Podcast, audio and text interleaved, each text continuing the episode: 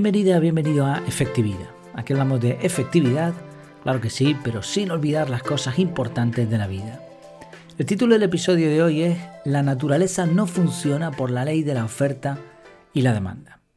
Una de las leyes universales y que todo economista hace bien en entender es la ley de la oferta y la ley de la demanda. Y en conjunto, la ley de la oferta y la demanda se suele referir a cómo eh, la, la combinación de las dos leyes determinan el precio justo.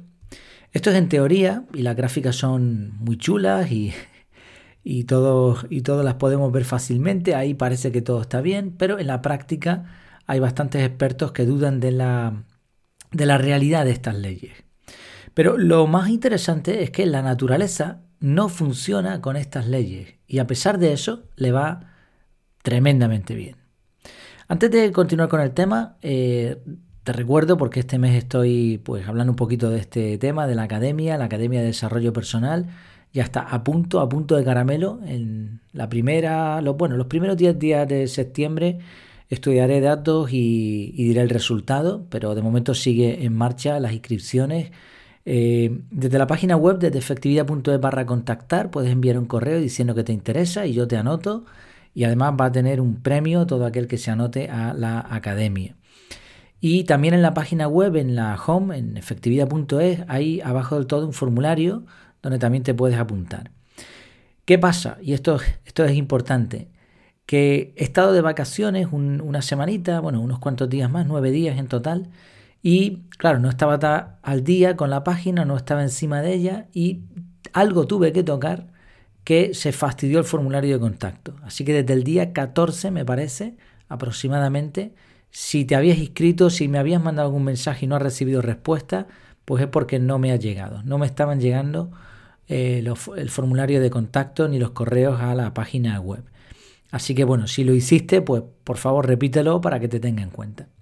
Y si no lo has hecho, pues a qué estás esperando. Recuerda que la academia pues va a incluir un montón de cosas. Va a incluir el curso de productividad personal, bueno, de organización personal, mejor dicho, un método integral que te va a ayudar a liberarte del estrés y a llevar una vida organizada, cumpliendo tus metas, etc. Va a haber un montón de cursos más, algunos de finanzas, de ahorro, de toma de decisiones, de gestión de correo electrónico. Bueno, un montón de cosas que tengo ahí ah, calentitas a punto de salir. Un grupo privado, un podcast privado, va a tener clases en directo por Zoom, va a haber un montón de cosas dentro de esa academia, así que yo creo que va a ser muy interesante.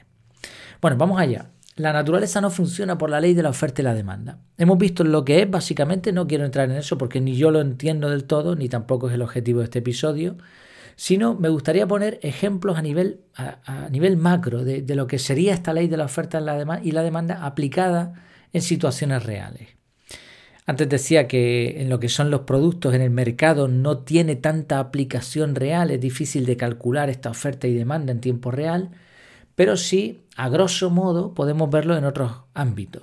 Y un ejemplo, y de, hecho se me ocurrió este episodio mm, así mientras circulaba en una carretera, ¿no? Ese es el ejemplo.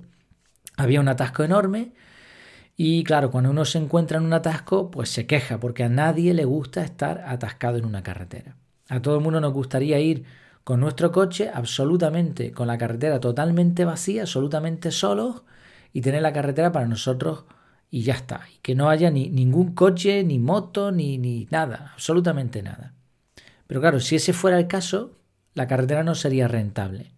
Ni habría operarios que la repararían, ni habría gente que pondría señales de tráfico para nuestra protección. No, no, no, no habría carretera directamente, porque nadie en su sano juicio construye una carretera por donde no pasan coches. Sí, aquí vemos la demanda. Si la demanda es poca, pues no hay carretera que sirva. Sí, por eso hay atascos, porque lo normal es que por las carreteras vaya mucha gente. Y cuando ya hay atascos constantes, entonces ya buscan la solución y hacen otra carretera u otro carril. Otro ejemplo es un hotel. Tú te vas de vacaciones a un hotel y lo más normal es que el hotel esté bastante lleno. Eso es lo ideal para el hotel, desde luego. A ti te gustaría que no hubiese ni un solo turista más ni una sola persona más, que todos los camareros, todo el, restaurante, las piscinas estén exclusivamente para tu uso privado. Pero esto sería la quiebra para el hotel. Entonces, como no habría demanda, pues el hotel no podría ofrecer sus servicios. Un ejemplo similar, un avión un barco, un tren, medios de transporte, a ti te gustaría que fuesen vacíos, pero para los medios de transporte sería la quiebra. También pasa con los productos. Tú te compras un móvil, un móvil bueno, bonito, pero además exclusivo. Lo, o sea, ese móvil solo lo vas a tener tú, lo quieres tener tú y nadie más, no quieres verlo por ahí, no quieres ver a nadie con ese móvil. Obviamente, un móvil así va a ser muy, muy caro. ¿Quieres uno más barato? Pues lo va a tener mucha gente y probablemente no será ni bonito ni bueno, será solamente barato. ¿Por qué? Pues lo mismo, la oferta y la demanda. O sea, si no hay demanda, no va a haber oferta. Así de sencillo. Si como vemos, a grosso modo, y sin entrar en detalles ya de, finanzas, de, de cálculos matemáticos, simplemente se entiende con que un servicio, un producto o una infraestructura para que funcione, hace falta un equilibrio entre la oferta y la demanda. Pero hemos dicho que la naturaleza no funciona así. Entonces, ¿cómo lo hace?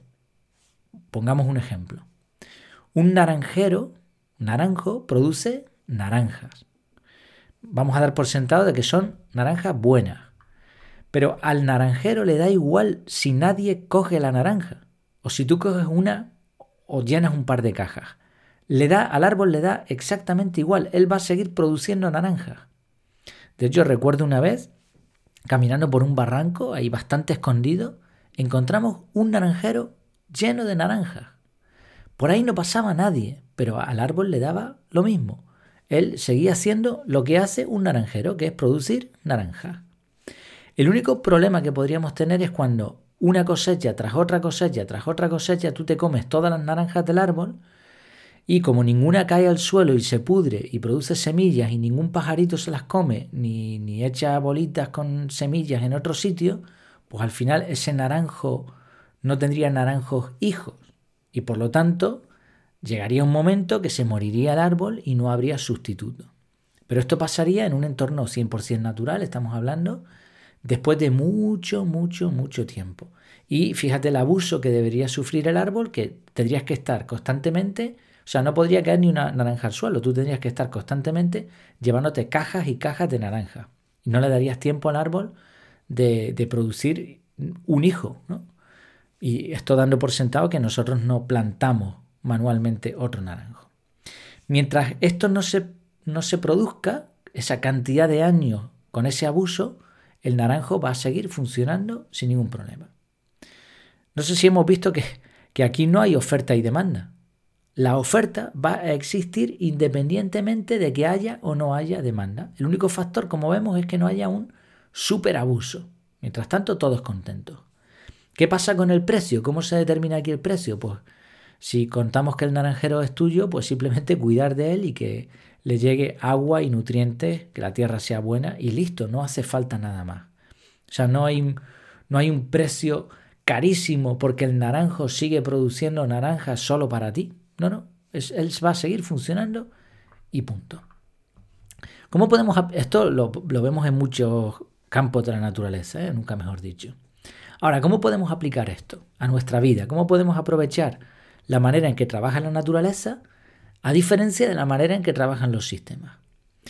Pues el punto, el punto clave, lo que queremos buscar es escapar de esa relación entre oferta y demanda. Y fíjate que el mundo capitalista tiende precisamente a eso, a oferta y a demanda, y por lo tanto a oferta creciente, demanda creciente y a burbujas. Hay que escapar de esto, y, esto se huele en algunos sitios. Por eso no podemos invertir en cosas o empresas que que dependan de que mucha gente nueva lo compre, compre entre comillas, porque hablamos a lo mejor de un servicio. Cuanto más evidente sea esto, más esquema Ponzi será y por lo tanto más peligroso para nosotros. Si la pregunta que tenemos que hacer cuando vamos a gastar dinero, cuando vamos a invertir en algo es, ¿qué pasaría? O mejor dicho, la primera pregunta, ¿es posible que no haya nuevos clientes para este servicio o producto? ¿Y qué pasaría en ese caso? ¿Seguiría funcionando o se desplomaría? Pongo un ejemplo que todos probablemente conocemos. Un plan de jubilación, el retiro, que por ejemplo en España funciona. Un plan de jubilación estatal no va a seguir en marcha por sí solo a menos que entren nuevos trabajadores que aporten sus cuotas a ese sistema. Hace falta nuevos trabajadores y la relación entre nuevos trabajadores y la población que va envejeciendo y que recibe ese plan de jubilación tiene que ser siempre mayor la cantidad de nuevos trabajadores. En caso contrario, el sistema no funciona. Por eso los gobiernos que tienen este tipo de, de jubilaciones inyectan dinero en el Fondo de Seguridad Social, aquí en España, o suben impuestos, porque no es sostenible por sí solo. Otro ejemplo de un sistema que, que tiende a formar burbujas y a este esquema Ponzi, pues las criptomonedas. Muchas criptomonedas, no todas, pero muchas de ellas, su funcionamiento depende de que más clientes nuevos entren al mercado. Si no entran más clientes nuevos, los que están pierden el dinero que tienen. Por contra, un supermercado o una farmacia son negocios mucho más seguros porque no dependen de nuevos clientes. Siempre van a tener clientes, porque todo el mundo necesita comer y todo el mundo necesita medicamentos. Así que aquí el problema ya sería más de competencia o de otras cosas, pero no tanto de la oferta y la demanda. Este tipo de inversiones son las que tenemos que buscar, que no dependan tanto de oferta y demanda. Otro ejemplo la economía personal.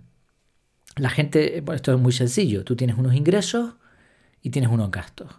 La idea es reducir gastos, porque lo que hace la mayoría de la gente es que cuanto más ingresa, más gasta. Y aquí vemos de nuevo la relación demanda-oferta. Cuanto más dinero tengo, más cosas compro. Pero eso no debería ser así. La, la, idea es cuánto necesito para vivir, o sea, cuántas cosas necesito gastar, cuánto dinero, voy a ganar más que eso reducir gastos independientemente del dinero que nos entre. Y lo que te sobre, pues lo donas o lo inviertes o lo que sea. Otro ejemplo es con los proyectos. Cuando uno inicia un proyecto debería ser siempre win-win-win. En negocios, en, incluso en academias de estas de negocios, pues se habla del win-win, ganar-ganar. Esto viene del libro de los siete hábitos y quizá de antes, pero bueno, es eso, ¿no? O sea que si tú no ganas, pues yo no, no quiero hacer negocios contigo, tenemos que ganar los dos. Pero el win-win-win es mucho más, es vamos a hacer un negocio en el que todos ganemos, pero en el caso de que no funcione, que no perdamos, que, que terminemos ganando aunque sea experiencia, que no pase nada grave. Bueno, pues esto es una forma también de evitar, los, en este caso no tanto el esquema de de oferta y demanda, pero sí evitar los daños producidos por haberse aferrado a ese esquema. Otro ejemplo es en, el, en lo que tiene que ver con la robótica. Una aplicación todavía no real, pero que, que con el tiempo sí creo que si este sistema dura mucho, sí creo que funcionará, es que la robótica nos va a ahorrar ese problema de oferta y demanda. Porque un robot no se va a quejar por producir más o menos. Él va a producir como si fuese un naranjero. Incluso aunque él tenga su ritmo, normalmente los sistemas informáticos son eh, fácilmente manipulables para aumentar tanto el hardware como el software. Las dos cosas van aumentando y con el paso de los años, pues los sistemas de este tipo van mejorando. Entonces el robot va a funcionar y nos va a dar unos servicios independientemente de la demanda que nosotros tengamos. Y esto obviamente debería subir la calidad de vida. Y por último, el último ejemplo es cuando realizamos algún tipo de construcción, mejor usar entornos naturales y no eliminarlos o desplazarlos, sino acondicionarlos. No, sustituir un elemento natural por uno artificial, porque el artificial siempre va a depender de la oferta y la demanda, mientras que el natural se rige por otras leyes mucho más complejas y normalmente funciona mejor y durante más tiempo. Quizá es menos cómodo, pero hay que lograr ese equilibrio y no sustituirlo eh, lo natural.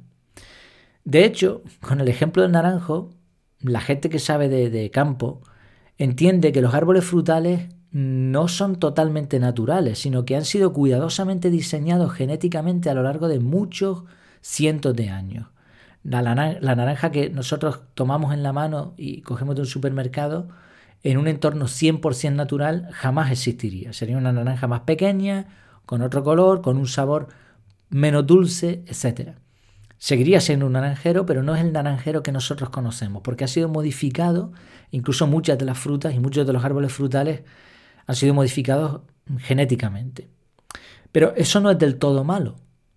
lo toleramos y por lo que se cree no tiene ninguna, ningún impacto, ningún alto impacto en nuestro organismo, porque sigue siendo algo natural. Y esto demuestra que la naturaleza, y lo, hemos visto en muchos, en muchos campos, la naturaleza tiene un grado de tolerancia a la manipulación sin que esto sea un problema. El problema es cuando se abusa. O sea, la naturaleza tú la puedes aprovechar y no pasa nada, pero cuando te, te pasas de la raya, cuando pues eso, ¿no?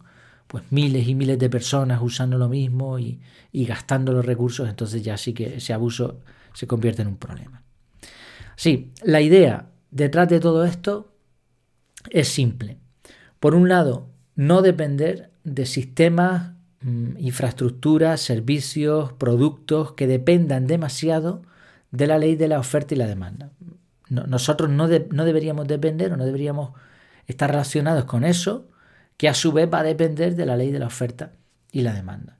Es verdad que es necesario para que los sistemas funcionen, pero no es ni de lejos lo mejor para las personas. ¿sí? Huyamos de todo este tipo de productos, servicios, eh, inversiones, lo que sea. Y aún en los sistemas naturales, pues no abusemos de ellos. Mm, intentemos no llegar al límite, ni siquiera estar cerca del límite, sino poner un punto muy, mm, muy por debajo del máximo, de forma que incluso cuando se produzca un pico de uso, no llegue a superar ese máximo. Y la tolerancia ahí pues será eh, suficiente. Bueno, son algunas ideas. Mm, quizá este episodio es práctico, pero a lo mejor con estos puntos todavía no vemos cómo podríamos aplicarlo en nuestra vida, es darle una vuelta. La idea sí es, bastante simple. Al final lo natural tiene muchas ventajas sobre lo artificial. Bueno, pues espero que te haya gustado. Recuerda eh, anotarte a la academia, efectividad.es barra contactar, me mandas un mensajito si quiero o me interesa y yo con eso ya te aviso cuando esté en marcha. Y ya digo, además tendrán un regalo sorpresa a todos los que se anoten durante estos días. Pues muchas gracias por tu tiempo, por tu atención y hasta la próxima.